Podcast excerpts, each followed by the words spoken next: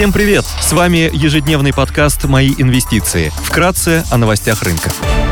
Глобальные рынки. Внешний фон смешанный, фьючерсы на S&P 500 торгуются в нулях, Евростокс падает на 1%. ЕЦБ повысил ключевую ставку на 50 базисных пунктов, несмотря на проблемы в финансовом секторе.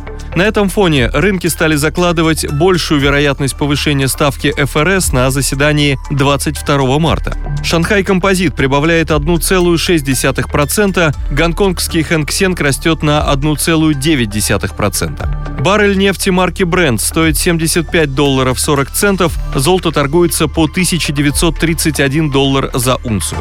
Доходность по десятилетним гособлигациям США составляет 3,56%. Сегодня Банк России примет решение по процентной ставке. В еврозоне будут опубликованы данные по потреб инфляции. В США представят объемы промышленного производства. Также в Штатах опубликуют число активных буровых установок от Baker Hughes. Корпоративные новости. X5 Group опубликует финансовые результаты за 2022 год. Вступает в силу новая структура индексов Мосбиржи. Среди крупных иностранных эмитентов отчитываются Xpeng и Li Ninko. Идея дня. На рынке облигаций позитивно смотрим на замещающие выпуски еврооблигаций российских эмитентов. Такие выпуски размещаются на внутреннем рынке в соответствии с российским законодательством и поэтому не имеют рисков финансовой инфраструктуры, которые реализовались в предыдущем году в традиционных еврооблигациях российских компаний. Среди таких выпусков хотим выделить бессрочный выпуск замещающих облигаций «Газпром Капитала» БЗО-261Д. На наш взгляд, выпуск выглядит недооцененным, несмотря на более сложную структуру. По данному выпуску предусмотрен кол-опцион в январе 2026 года. Текущий купон составляет 4,6%. Однако, если опцион на выкуп не будет исполнен, ставка купона будет пересчитана на следующие 5 лет.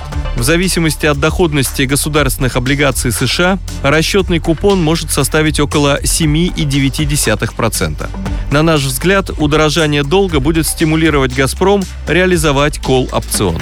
Текущий спред бессрочных замещающих облигаций к старшей кривой составляет около 700-800 базисных пунктов, при этом до 2022 года спред составлял около 130 базисных пунктов.